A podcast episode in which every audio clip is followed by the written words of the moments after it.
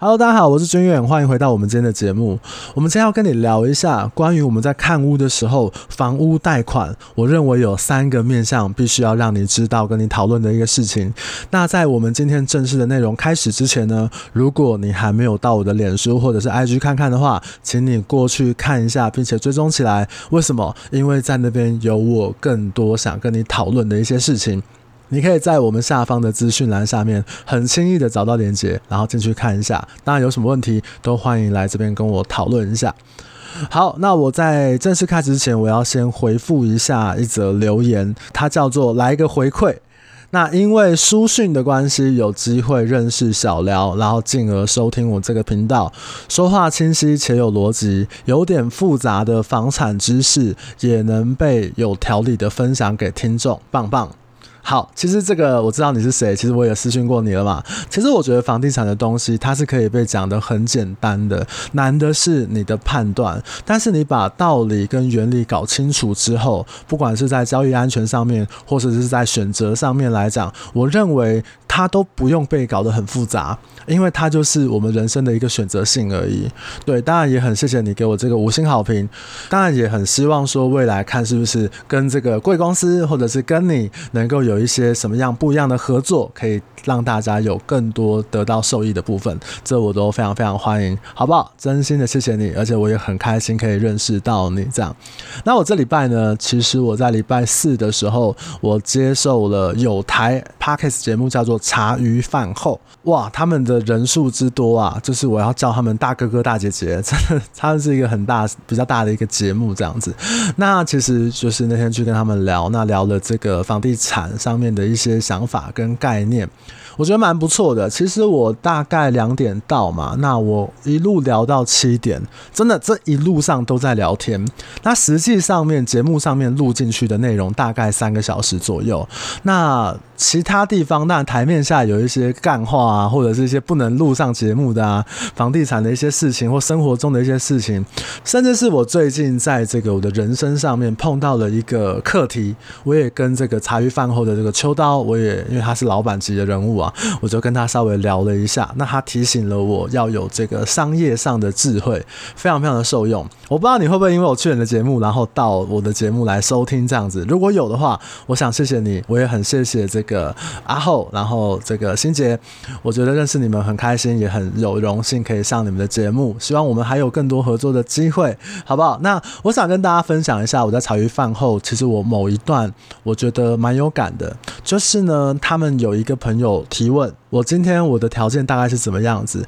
那我应该去选择买房子的时候，我应该去选择说有增值条件的 A 区，还是我应该去选择就是符合我自住条件的 B 区呢？那个区域不是重点，我想讲的是这件事情的核心价值是什么？因为我就先问他，为什么你会觉得 A 区有增值条件？是谁告诉你的？是你这样认为吗？还是说帮你服务的中介从业人员，还是代销告诉你有这样的状况？你敢跟我讲说百分百是你认为的投资条件吗？百分百可以涨到你认为的那个状况吗？如果是百分百的话，那毫不犹豫啊，你就直接买吧。那可是你一定这个问题询问的时候，一定也带有了一些不确定性，所以你才会有第二个选择性，就是说，我那我是不是干脆去买一个我自住的一个状况？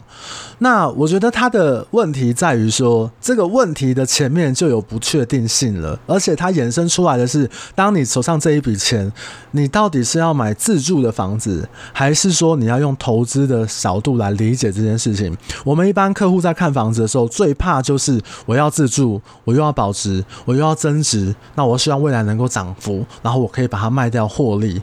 那如果有这么好的事情的话，我想真的全台湾大家都买房子了，全台湾大家都买房地产，投资到爆啊！问题是我们的房地产的市场，它会因为比如说政策、利率走向、资金流，甚至是区域发展，还有我们市场的态度，会有一些波动的状况，还有区域的状况这样子，所以。这件事情，我会给这个朋友的这个回应就是说，我觉得你要先想清楚，你今天是把它当成是一个投资行为，还是说你是想要找一个符合你自己安身立命、符合你或你的家人好好居住的一个条件来买房子？如果我们今天想好了这个时间点对我们来讲比较重要的是什么，那我们就好去讨论。好，投资我们可以怎么投资，或者是自住？好，那我们自住的部分是什么样子的状况？我们可以去把它拿捏更精准一点点，也就可以有比较好的一个。讨论空间，当然对我来讲，自住型的客户，我主要就是想要跟你们分享说，其实你们不要买到未来三五年，假设时局不变的情况之下，不要买到三五年你换屋卖掉会赔到钱的，这也是我最理想的状况。涨幅不是我们台湾任何一个人说的算的，那些名嘴那个都不好，你知道，涨幅是真的像我刚刚讲的政策啊、资金流啊。大盘啊，市场观望态度、利率啊、银行啊等等的很多因素堆叠起来的原因，但是保值的条件，你自住保值的条件，我想每一个区域都有它的这样的道理。有机会再跟大家深聊。我觉得这个问题还是提醒一下大家，我们先去理解一下，我们对我们来说，到底买房子是自住还是投资？我们后面的讨论，我想会更明确一点点。好，那我就要来讲一下房屋贷款。其实我接收到至少超过十个私讯。问我房屋贷款的一件事情，那我决定今天在节目上面好好的回应你们，希望对你们有一点点帮助。当然，以下的内容是我作为一个中介业务我看到的一些事情。北中南的贷款条件或多或少都有一点点不一样，每个区域的贷款条件都有一点点不一样，所以在第三个面向的时候，我会教你做一个很棒的事情，好不好？那我们就开始啊！我有一个这个银行业的这个前辈朋友啊，他就是跟我讲说，他说：“军远啊，我们银行是这样子的，没有借不出去的钱，只有能不能接受的条件。他是指一般人的情况之下，那。”既然要借钱买房子贷款的这个部分，我们一般来说在借钱之前呢，银行会看你的两个条件，第一个就是你个人的条件，还有第二个是你担保品房屋的条件。个人条件很简单啊，包含你个人的年纪、收入、资产或有没有负债，或者是有没有担保人，比如说你的夫妻是。担保人，或者是你的直系亲属，爸爸妈妈是担保人的一个状况，这样子，这是属于你个人的条件。比如说，呃，以我自己服务的经验来讲，银行比较看重的是你的工作年限跟月收入。为什么？因为它代表你在未来的可能二十年也好，三十年也好，你的还款能力。反而是如果你是说我名下是有存款的，或者是我有很多的这个基金、股票的等等的，银行有时候某些银行它的认知并没有办法到很高，因为。最稳的收入代表你的工作价值，一般银行可能是比较喜欢这样子的一个条件，但是每一家银行认知的状况都有一点点不一样。比如说，有些银行对于定存的认知价值很高，有些人觉得它就是一个存款，你随时都可以解掉。拿到别的地方去，那有些银行呢，它针对你如果其他有房产的租金收益，它也可以当成是你的稳定收入的一种。所以这个部分我要告诉你们的是，请你们去多多比较各家银行的一个条件。比如说我之前呃大概三十。四年前吧，我有成交过一个客户，他是小有名气的画家。那工作室啊，或者是画展或卖画这件事情的收入，其实都还不错，也蛮稳定的。那他的收入就是现金收入，他比较不是那种我是给人家请的，然后我会有稳定的这个工作收入的一个状况。那当时也找到了一家银行是可以认可的情况，一样可以贷到八成，一样可以去贷到这个他想要的一些条件，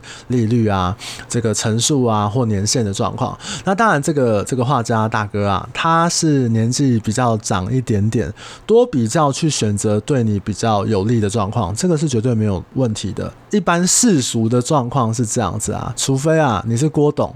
好不好？这个你没有收入，银行都抢着借钱给你。我们一般的世俗的条件来讲，个人就是你的年纪、收入。资产，那你可能会问我说，那年纪怎么样？年纪以我在服务双北区为双北市为例，年纪的话，通常他会看这个呃你个人的年年纪，他可能是用七十或七十五，或者是用八十年来做扣除，是你的最长的贷款年限，可能不超过三十年，或者有些银行有四十年的一个专案这样子，一样麻烦你在各家银行里面去做询问。第二件事情呢，就是房屋。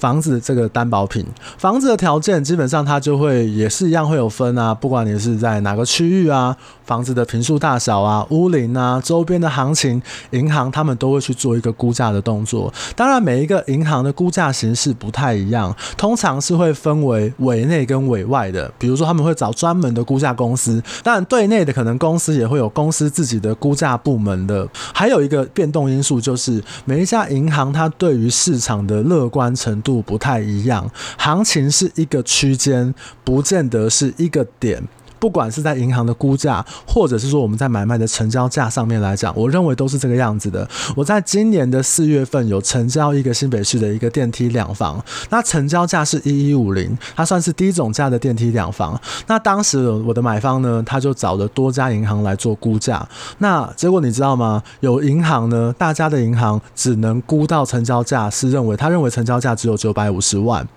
那有另外一家大家的银行，它的银行估价是成交价，它可以认定是一一五零，一千一百五十万贷款贷八成，这代表什么？代表各家银行在估价上面，它有落差的 range 可以到很大的。为什么？因为有些银行它在放款的这个数字比较多的时候，它可能就会拉高它的核贷条件，让自己银行不要在房贷这个部门借出去太多的钱。银行因为房贷利率很低，所以基本上我知道的部分。他他们都希望你去借什么信贷啊、车贷啊，或其他的这种消费性贷款、信用卡啊、现金卡等等的，因为利率比较高，对银行来讲，他们比较有赚头这样子。那如果说他们今天这一期的这个可能他们设定的扣打已经接近额满的话，他们在估价上面来讲，就很有可能给我们的借款人一些软钉子来碰。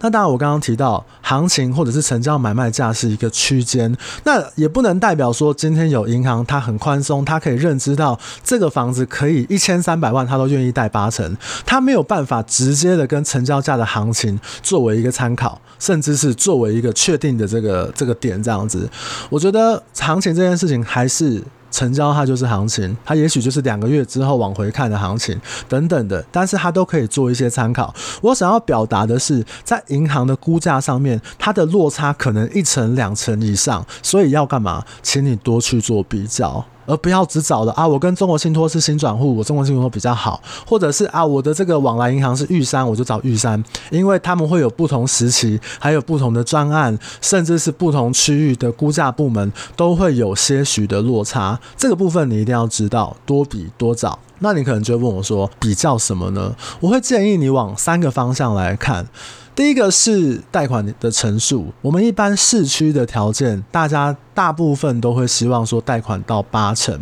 那我讲几个没有办法贷款到八成的例子，比如说你今天是平数比较小的套房，可能你的权状。坪数是低于十五坪，或者你的主建物坪数可能有些银行会说，哎，你的主建物如果不到八坪，不到九坪，我也没有办法贷。那台北市其实就有很多主建物那种可能是只有五坪、六坪这种超小的，请你要先跟银行这边来做确认，然后确认他们的核贷条件是不是他们的成数。你知道有些银行他不想贷款给你的时候，他会给你软钉子，就会给你很夸张的这个利率条件，比如说利率给你报一个三点五、三点八、四趴。好不好？如果你想知道这么高的利率是哪一家银行的话呢，欢迎私信给我，我可以把这个专员，我跟他的关系很好很好，他是我的很好很好的朋友，我可以把他的专员，你就是想要贷一个房贷三趴四趴的，我可以把他联络方式给你，因为他们小平数比较不做这样。那还有第二个状况就是，如果你是非自住用途的，比如说店面、办公室、商业不动产，它的区域跟层数啊，都会有一些波动跟不一样，那基本上都比较难贷到八成。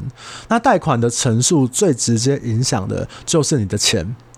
我要跟一些比较呃首购族群比较年轻一点的朋友讲，我跟你说，是你的钱。不是自备款，是你的钱。因为这件事情对我的理解是，你的钱呢，包含什么？你可能要有自备款，你可能要有装潢款，你要有你的家庭预备金，你个人啊，老辈老母啊，还有你的小孩啊，或者是如果你是创业的话，你可能还要考量下去你公司的预备金。如果你今天是有其他资产的话，比如说你航海王各一百张。不是海贼王啊，是航海三雄，你有各一百张，还是你爸是郭董？那你当然不用想那么多。但是我们一般的寿星接族，我们准备的这个自备款还会有其他的一个费用啊，就是你的自备款、中介服务费、代书费、装潢的钱、家庭要用的钱，还有你未来就是呃可能希望留在手上的存款。所以我会理解成这是你的钱，你要好好的去做一个评估跟打算。我想要表达的就是，请你把你人生的生活上面用到的钱都计算下去，这才对，而不是我今天我两百万，我两百万说哈，我三百万我有三百万说哈，除非你背后有一个很强的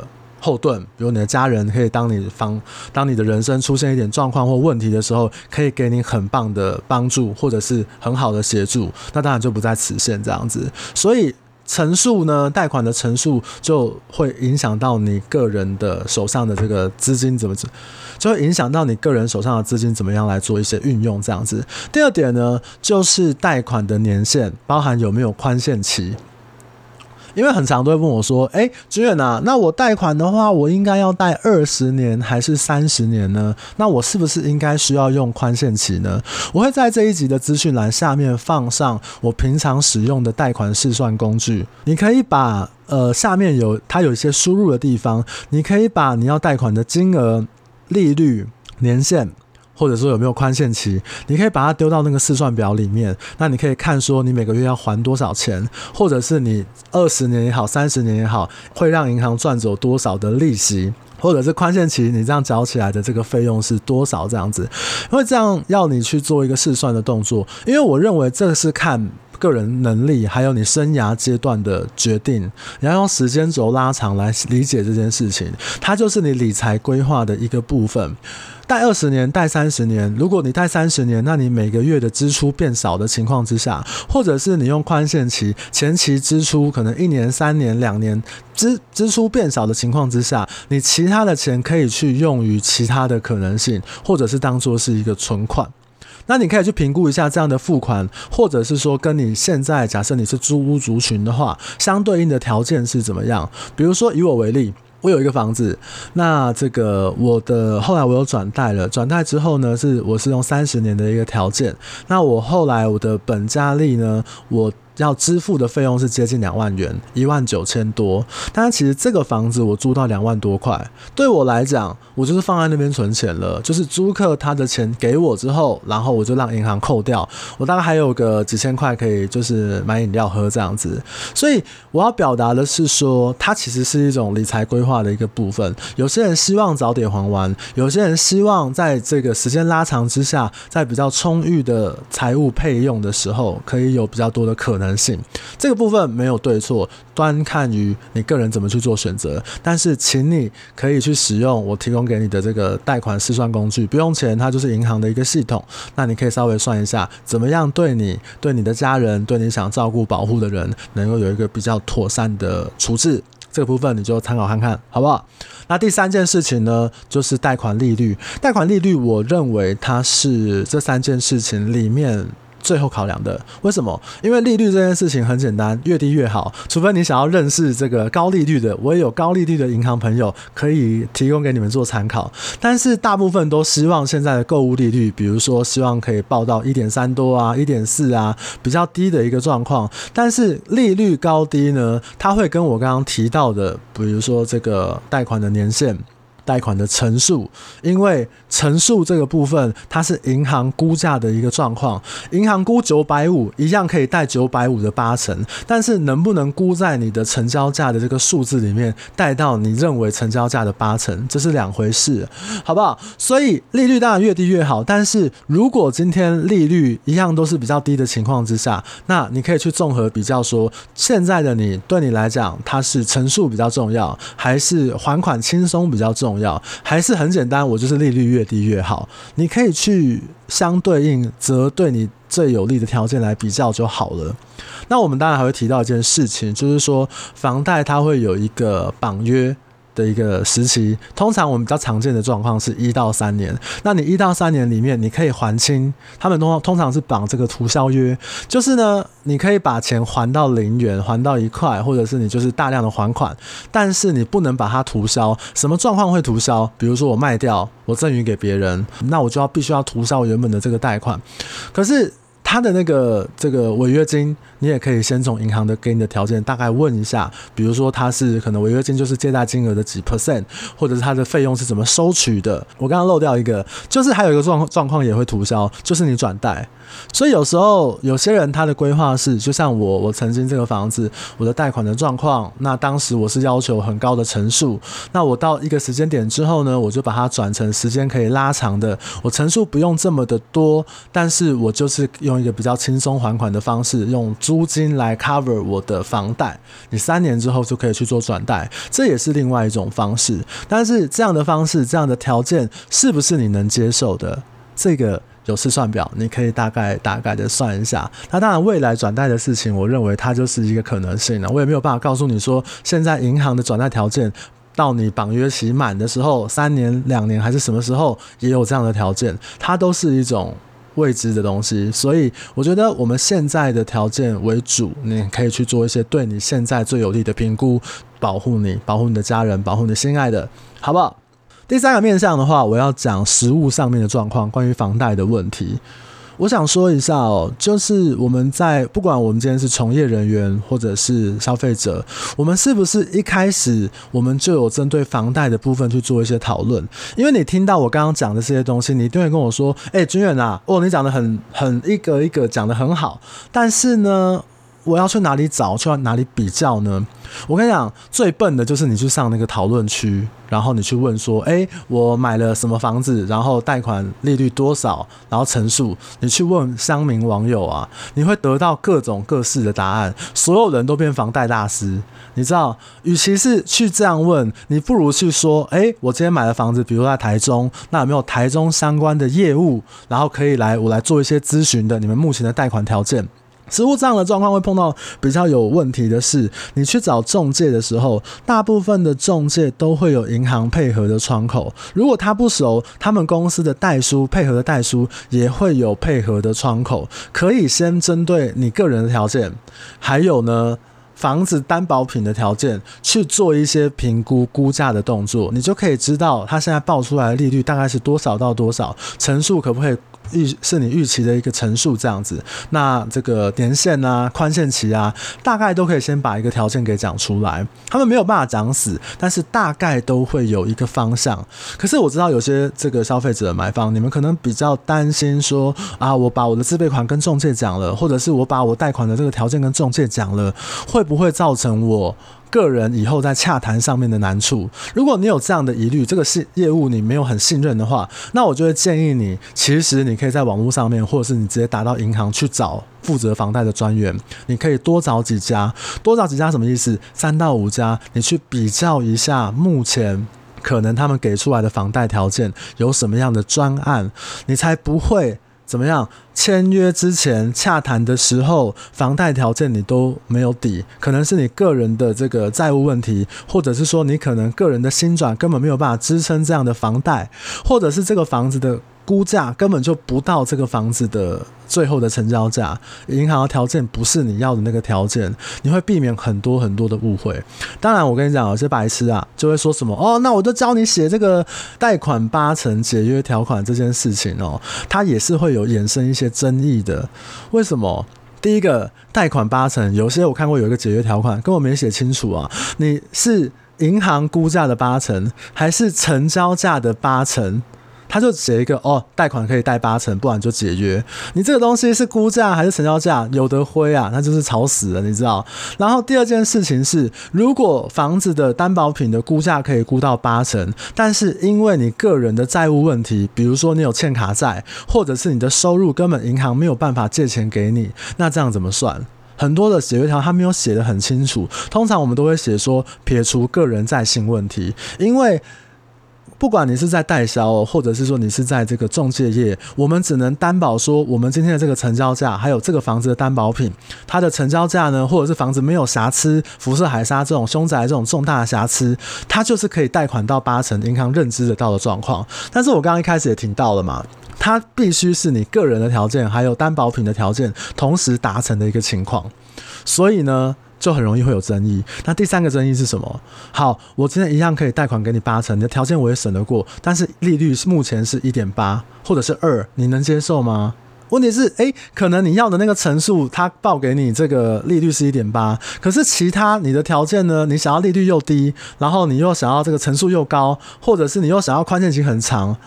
真的，一开始我们就先有一个认识，在洽谈前，或者是说在成交之前，我们最好就可以透过中介或自己认识的管道来做一些评估。好，我刚好提到嘛，评估的时候，银行的估价落差其实是很大的，所以请你多找几家。如果中介业务你够相信他的话，也可以请他帮忙来你去找，因为我们在第一线服务的时候，我们会比你们清楚现在哪家银行是。相对比较好配合，给的专案条件是比较好，那你再从里面去找到对你最合适的条件就好了。这个是实务上面，我觉得我常常看到这个是呃，大家都很会讲啊，利率要怎么谈啊，成数怎么谈啊。我跟你讲，实务上面碰到的问题不是这么理想的，它牵扯到很多不同的层面。银行这么多，多找几家去问，找你认识的代书中介或你个人去找，这是比较没有问题的。以上呢，就是我提到三个比较重要的面向，